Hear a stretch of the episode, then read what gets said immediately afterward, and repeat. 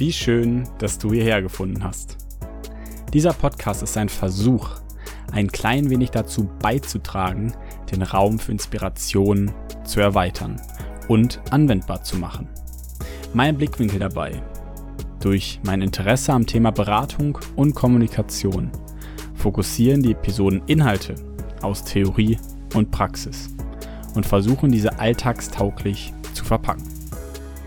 Sollte dies funktionieren und du hier Inspiration finden, dann hast du das Motto dieses Podcasts gelebt und damit meinen Herzenswunsch erfüllt. Ich wünsche dir ganz viel Freude und Erfolg dabei. Und jetzt viel Spaß mit der Episode.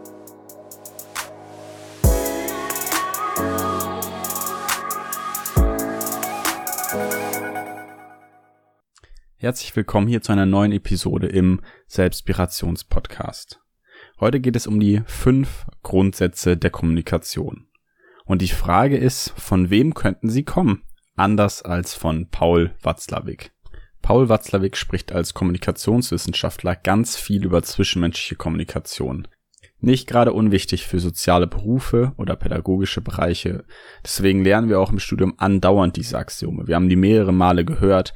Und ich denke auch in der Schule oder wie gesagt in Pädagogik hört man diese Axiome relativ oft.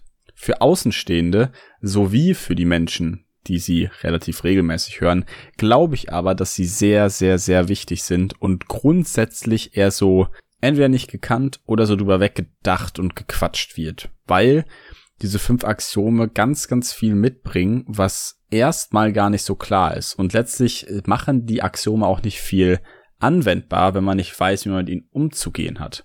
Und deswegen nehmen wir heute diese Axiome, gucken genau drauf und versuchen herauszufinden und für uns was mitzunehmen, wie wir diese Dinge anwenden können. Denn, und das möchte ich nochmal ganz klar sagen, Kommunikation ist eben nichts, was einfach so funktioniert, nur weil man es tut oder weil man es mal gehört hat oder weil man es jeden Tag macht. Kommunikation und Sprache muss geübt werden.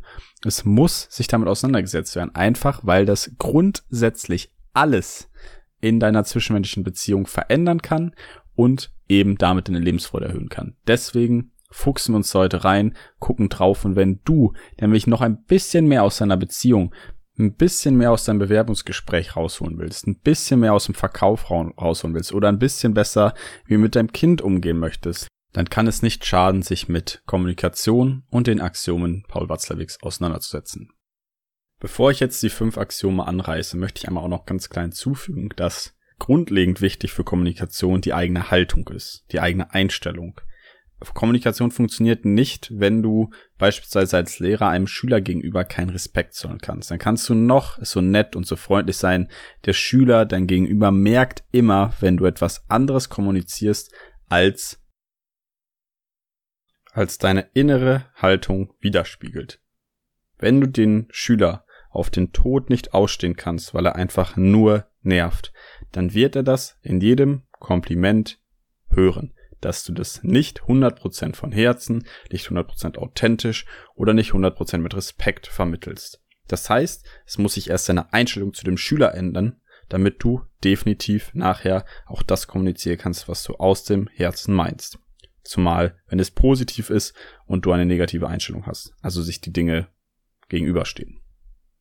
Tatsächlich sprechen wir da auch gleich auch drüber bei den Aktionen, aber ich glaube, dass es nochmal relevant wird zu verstehen, dass wir alles, was wir tun, nicht machen, um einfach nur Informationen anzustauen oder einfach zu sagen, wir sammeln jetzt was, damit wir nachher mit Wissen strotzen können. Nein, es geht vielmehr darum, die eigene Einstellung zu schärfen und sich zu überlegen, wie kann ich das eigentlich in meine Person integrieren, was ich hier lerne, damit ich es eben auch anwendbar für mich mache und damit es auch wirklich echt und authentisch rüberkommt und mein Gegenüber denkt, das, was er da sagt, meint er und lebt er und ich kann es verstehen. Und nicht nur, aha, der hat da mal irgendwie was auswendig gelernt.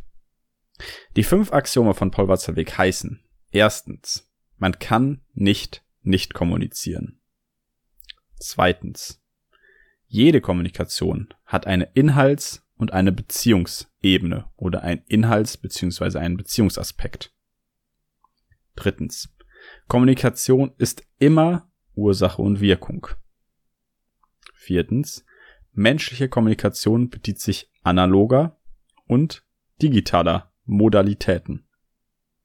Fünftens. Kommunikation ist symmetrisch oder komplementär. Angefangen bei Nummer eins: Man kann nicht nicht kommunizieren. Man kann nicht nicht kommunizieren, sagt Paul Watzlawick, denn jede Kommunikation, nicht nur mit Worten, ist Verhalten.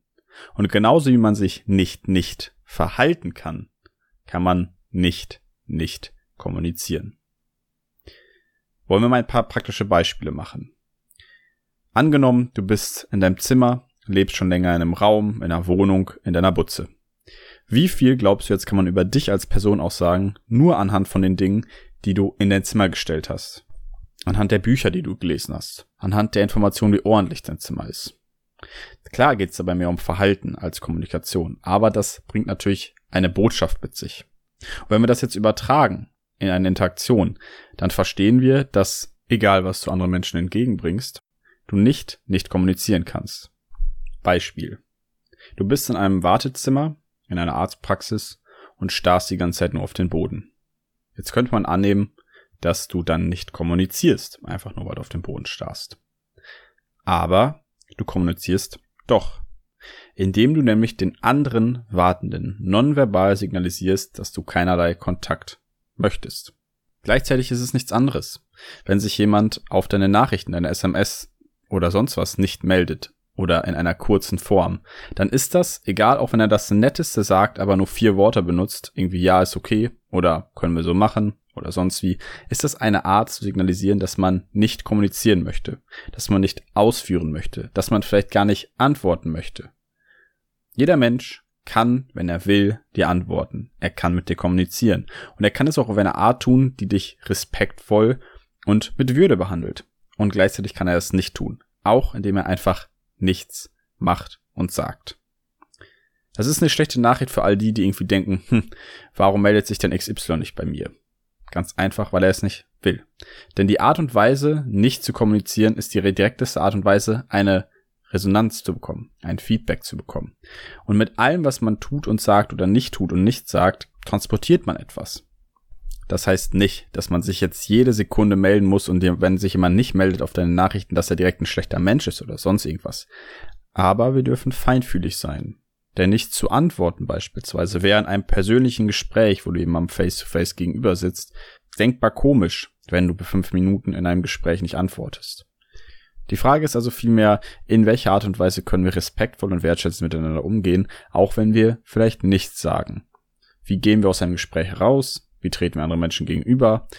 Reden wir lieber nicht und lächeln dafür mehr oder ziehen wir uns zurück? Egal was wir tun, unser Verhalten prägt unsere Kommunikation. Auch wenn wir nicht reden, reden wir quasi. Zweitens. Jede Kommunikation hat eine Inhalts- und eine Beziehungsebene, beziehungsweise hat einen Inhalts- oder einen Beziehungsaspekt.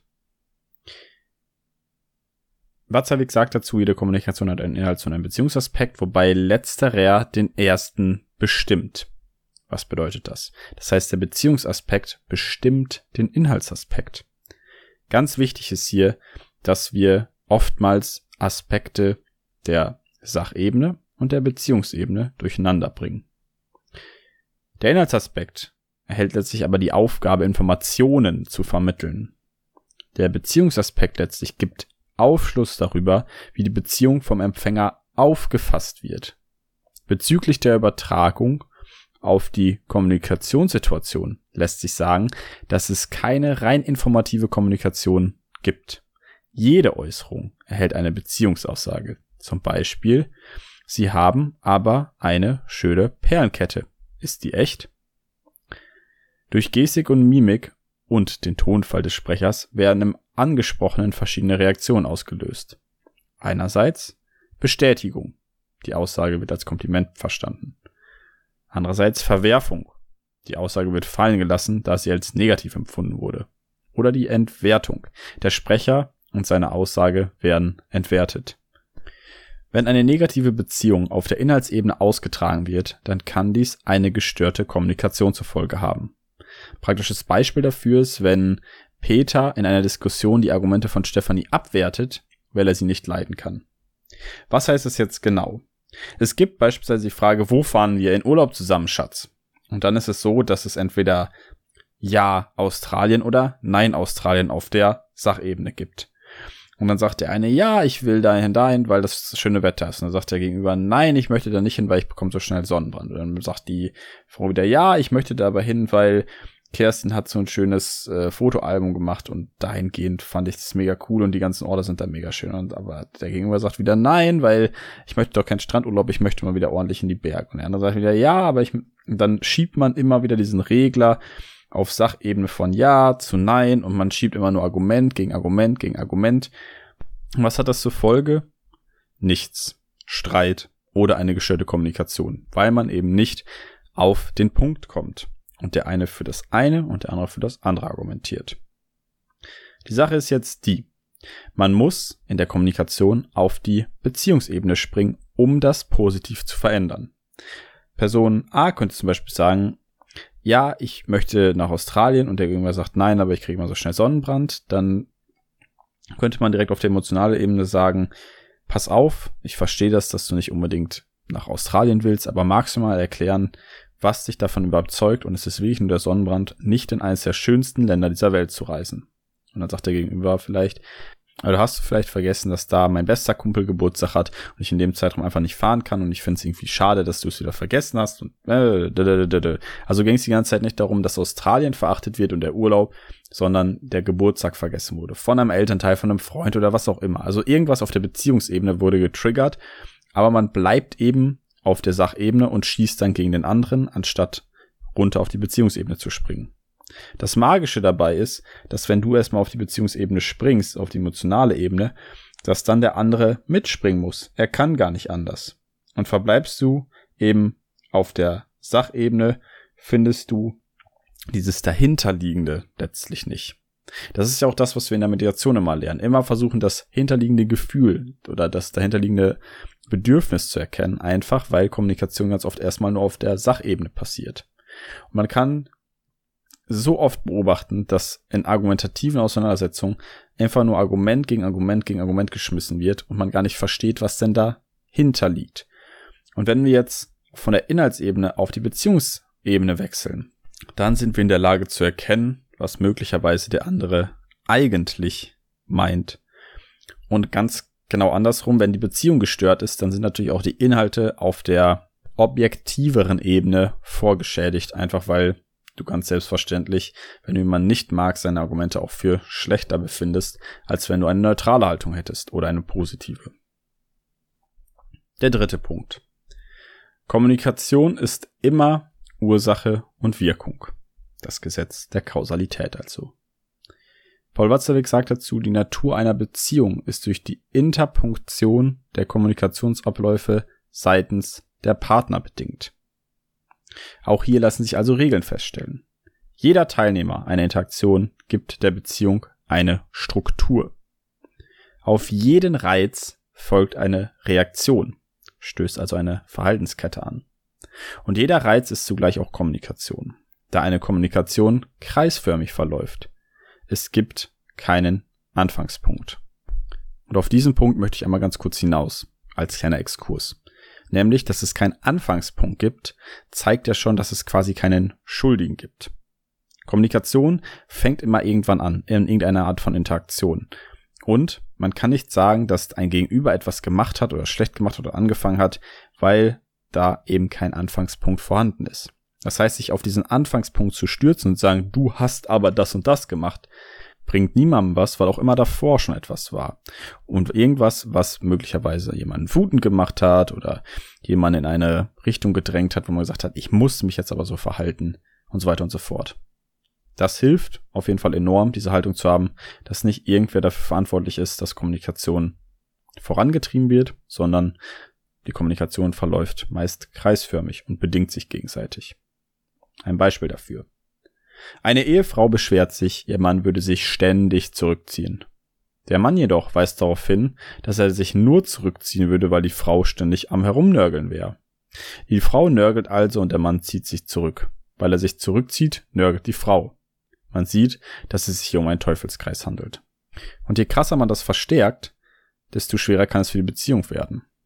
Sagen wir, die Frau fängt an zu nörgeln und der, der Mann möchte einfach mal einen Tag in seinem Zimmer verbringen. Es wird weiter genörgelt, der Mann möchte dann einen Tag bei seinen Freunden verbringen. Dann auf einmal ist er zwei Tage weg, dann ist er eine Woche weg, dann ist er in einer Bar und so weiter und so weiter. Und immer wenn er nach Hause kommt, kriegt er Kopfschmerzen, weil er weiß, gleich wird meine Frau wieder nörgeln, wo ich denn so lange war. Natürlich sollen hier Mann und Frau nur Stereotype abbilden und keine vorurteilbehaftete Analyse sein, einfach nur ein Beispiel. Liegt also eine Störung vor, nimmt einer der beiden Kommunikationspartner an, dass der andere die gleiche Information besäße wie er selbst.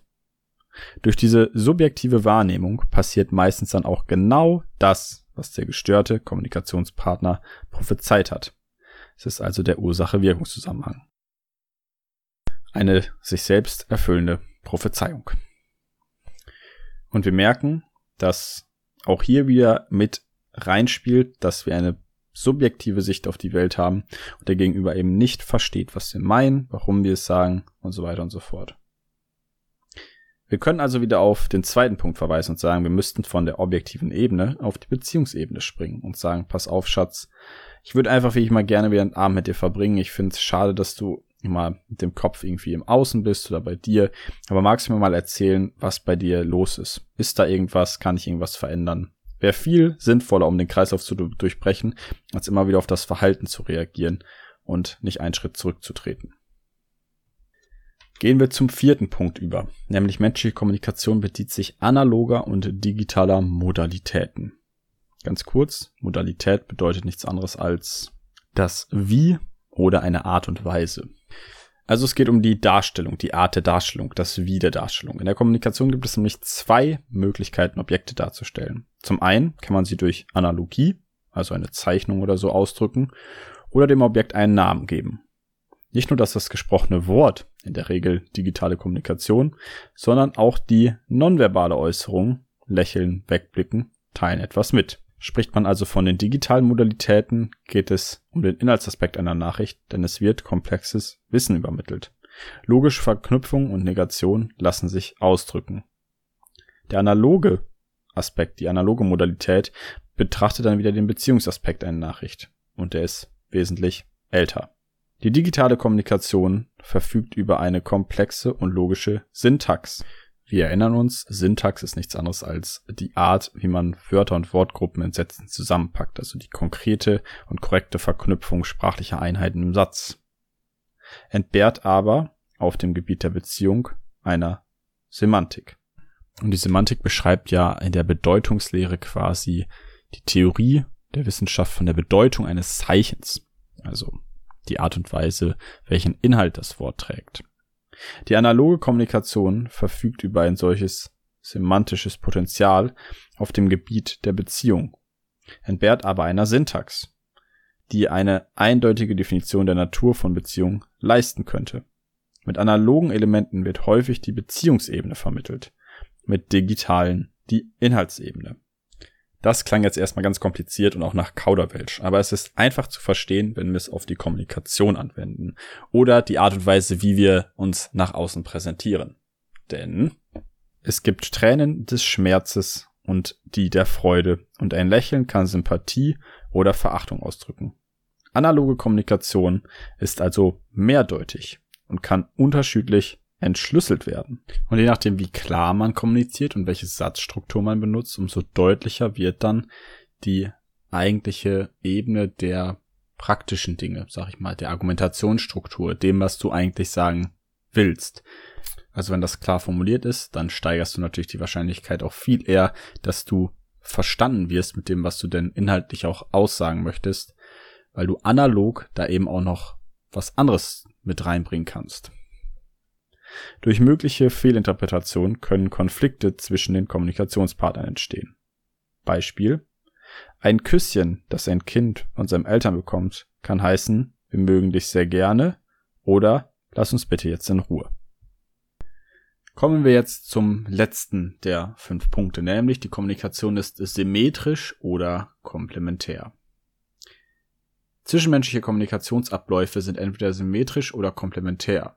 So sagt Paul Watzlawick, denn je nachdem, ob die Beziehung zwischen den Partnern auf einem Gleichgewicht oder auf einer Unterschiedlichkeit beruht. Beziehungen zwischen Partnern basieren entweder auf Gleichheit oder auf Unterschiedlichkeit. In komplementären Beziehungen ergänzen sich unterschiedliche Verhaltensweisen und bestimmen den Interaktionsprozess. Die Beziehungsgrundlage besteht hierbei im Unterschied der Partner. Häufig drückt sich diese Unterschiedlichkeit in einer Unterordnung aus. Das heißt, der eine hat die Oberhand über den anderen.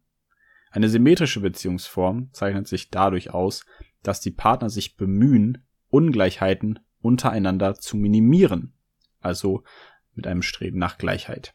Sind die Kommunikationsabläufe symmetrisch, so handelt es sich um zwei gleich starke Partner, die nach Gleichgewicht und Verminderung von Unterschieden streben. Man könnte auch ein spiegelhaftes Verhalten der Partner nennen. Sind die Abläufe komplementär, gibt es immer einen superioren oder einen inferioren Partner. Die Partner ergänzen sich in ihrem Verhalten.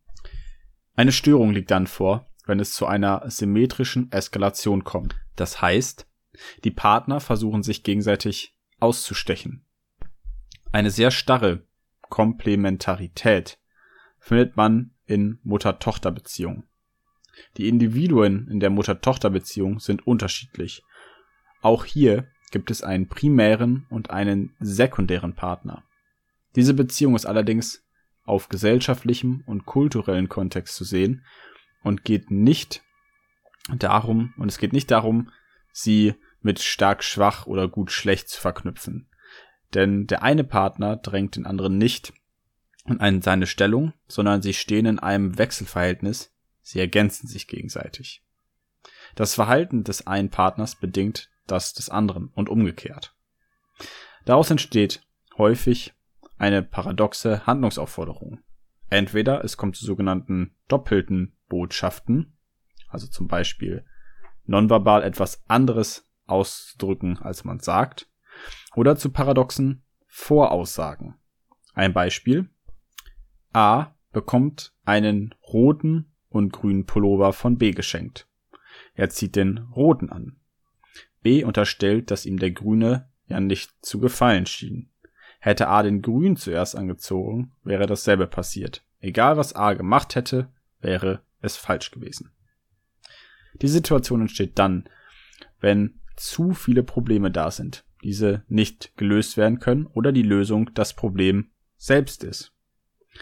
Wenn die Lösung selbst das Problem darstellt, verschlimmert sich die Lage. Wenn keine oder eine falsche Lösung versucht wird, beziehungsweise wenn mehr von der falschen Lösung probiert wird. Hierbei sind Paradoxien, Verleugnungen oder eine Utopievorstellung unangemessene Lösungsversuche. Verleugnen bedeutet, dass das Bestehen von Problemen verleugnet wird.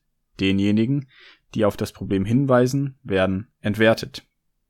Werden unmögliche Lösungen für mögliche gehalten, handelt es sich um das Utopiesyndrom.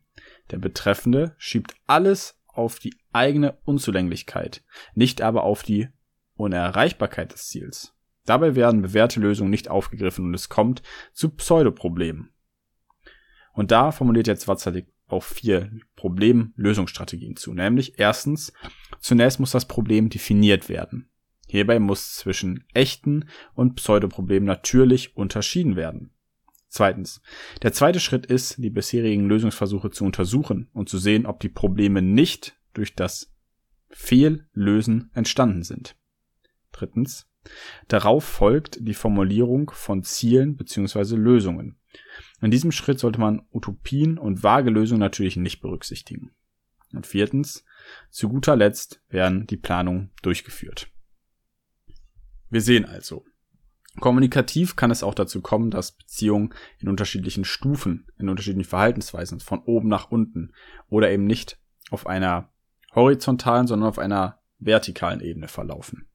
Aber das hat schon Alfred Adler herausgestellt, dass das zu Problemen führen kann. Und das hört man immer und immer wieder, dass auch wenn die Kommunikation sich verschiebt und man von oben herab auf jemanden kommuniziert oder wenn man denkt, man hätte selber eine subjektive Sicht über die Dinge, die aber richtig sei und man das, das sozusagen auf den Partner stülpt, dann passiert es ganz oft, dass Dinge in den Raum gestellt wird, die gar nicht funktionieren können, weil nicht beide auf der gleichen Ebene miteinander kommunizieren. So kommt es zu Kommunikationsproblemen, so kommt es zu Beziehungsproblemen und nachher leidet das Lebensglück darunter. Ich hoffe, dass all diese Axiome dir zumindest einen kleinen Hauch an Inspiration mitgeben konnten. Wenn nur ein Aspekt für dich relevant war und du ihn in deinem Leben umsetzen kannst, ist das top. Und ich würde einfach versuchen, immer wieder diese Axiome im Hinterkopf zu behalten und zu überlegen, wann kommuniziere ich zum Beispiel, auch wenn ich das denke, dass ich es nicht tue, bin ich gerade auf der Inhalts- der Beziehungsebene, bin ich klar genug in meinen analogen oder digitalen Modalitäten. Es ist so, dass ich irgendwie was sage, was ich aber dann nicht auslebe, transportiere ich was, was ich eigentlich nicht transportieren will und so weiter und so fort. Und meinem Kommunikationspartner, meinem Beziehungspartner, wie trete ich dem eigentlich gegenüber? Wenn du mit den Werkzeugen was anfangen kannst, freut es mich natürlich riesig, wenn du diese Folge teilen würdest, wenn du meinen Podcast verbreiten würdest, wenn du mir eine Rezension auf iTunes da lassen würdest. Ansonsten genießt die Folge, genießt das Wochenende, genießt die nächste Woche, habt eine schöne Zeit. Ich freue mich wieder von dir zu hören, von deinem Feedback zu hören, von dem, was du über die Folge denkst. Und ansonsten wünsche ich mir natürlich, dass du dich drauf freust, mich das nächste Mal wieder zu hören. Bis dahin wünsche ich dir was, mach's gut, hau rein und bleib gesund. Ciao, ciao.